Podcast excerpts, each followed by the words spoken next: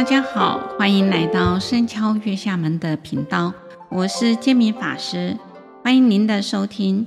希望借由佛典故事，能启发我们的正能量，带给大家身心安顿。今天要讲的故事出自《六度集经》卷第六，《小儿闻法及解经》。过去有一位比丘住在金色，很精进地持守戒法。梵行清净，常背诵《般若波罗蜜经》。他的声音殊妙，无人能及。凡听过他诵经者，无不心生欢喜。有一位七岁的小孩在城外正在牧牛，远远听到了比丘诵经的声音，他就依着这个声音来到了精舍。顶礼后，坐在一旁听。经文的内容，当时比丘正读诵到“色即是空”的道理。小儿一听即法喜充满，他就了解其经典所讲的义理。等诵完的经文后，便向他提问，但比丘的回答未及小儿所理解的深。小儿反而为他解说其所说的义理深妙。比丘甚少听闻，而非常的欢喜，怀疑小儿有大智慧，非一般人。不久，小儿看离开了，回到牧牛的地方，见小牛走山入到山中，并寻机来追回。途中不幸遇到老虎，老虎来杀害小儿，死后投胎到长者夫人的腹中。这位妇人自从怀孕后啊，从早至晚啊，精进不懈地说般若波罗蜜。但因长者家未学佛，以为呀、啊，这个妇人啊胡言乱语，得了怪病。全家人都啊忧心惶恐。比丘入城去乞食，经到长者家，远远听到诵经的声音，心呢，非常的欢喜，就停留在门外呢啊一小片刻。长者偶然呢间呢走出来，见到比丘并未作礼，他心中感到奇怪。这家所诵经的音声微妙，但是这长者见到比丘却默而不语呀，没什么表示。他就问这个长者：“家里是谁在诵这么深妙的佛法呢？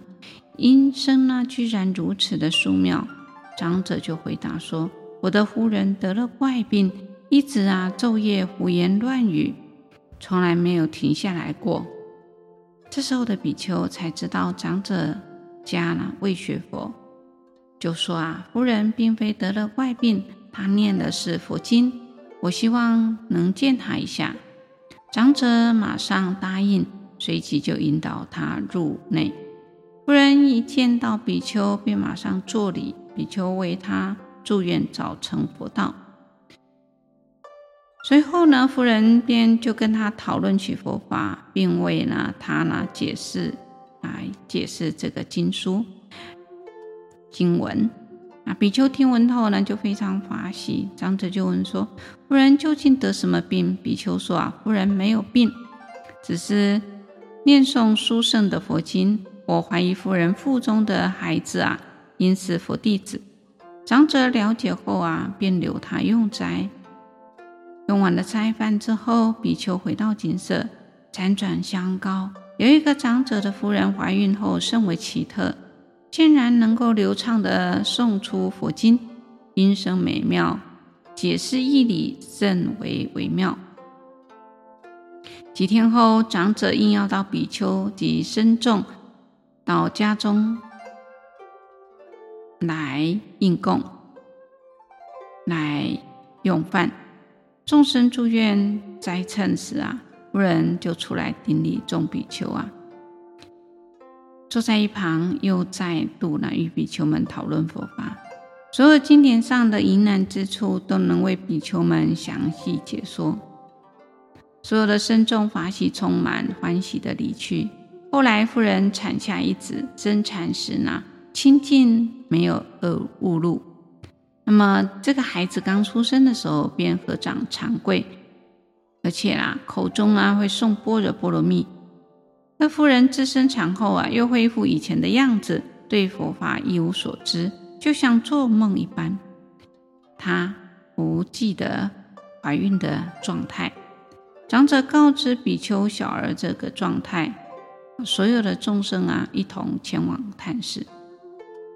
小儿说经故事啊，都如同以前无有障碍。众生个个一心观察小儿，但都无法得知其过去的本身因缘。比丘就告诉长者说：“这个小儿是佛弟子，千万不要惊疑，好好的养护，将来呢，必能作为众人之师。我们都会当受他启发。”小儿七岁。就知道世间微妙的深意，世间出世间的学问都具足，超越了群伦，智慧广大，广度众生无量，连众生都能够受学于他。而经典中的有错误、脱落、短少的字句，他都能够为之删改修订，并且补充缺漏的部分。小孩每到一处就随缘度化，那么令众人呐、啊、发大圣心。长者家五百人就从他修学，发广大的道心，修行学佛。城中八万四千人都发无上的道意。诸比丘五百人皆漏尽烦恼心，开意解，自求大圣者皆得。法眼净，佛就告诉阿难，当时的小儿就是我。比丘是迦是佛。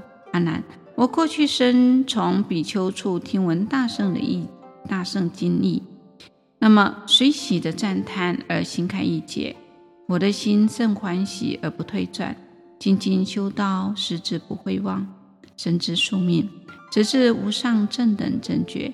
听比丘诵经功德尚且如此的殊胜，何况终日依教奉行的修行人？所以应如此的矢志精进度众。孔子说：“朝闻道，夕可使也。”能听闻就近的解脱之理，就能够得到短暂，即便是短暂，都未来种下了成佛的资粮。如同文中里面的小儿听闻般若波罗蜜及深解义理，虽不久命终，来世仍能谨持的大圣经典不忘，直到成佛，成就了佛道。所谓的一入耳根，永为道种啊！我们随时都要珍惜把握，能听经闻法，种下菩提的种子，并亲近善知识的因缘。因为有善知识的化导，是教的利息，才能够正确的朝向成佛解脱之道。所以今天我们的故事就讲到这里，感谢各位能聆听到最后。固定每周二上架新节目，欢迎各位对自己有想法及意见都可以留言及评分。您的鼓励与支持是我做节目的动力。祝福你，大家平安喜乐。感谢您的收听，下星期见，拜拜。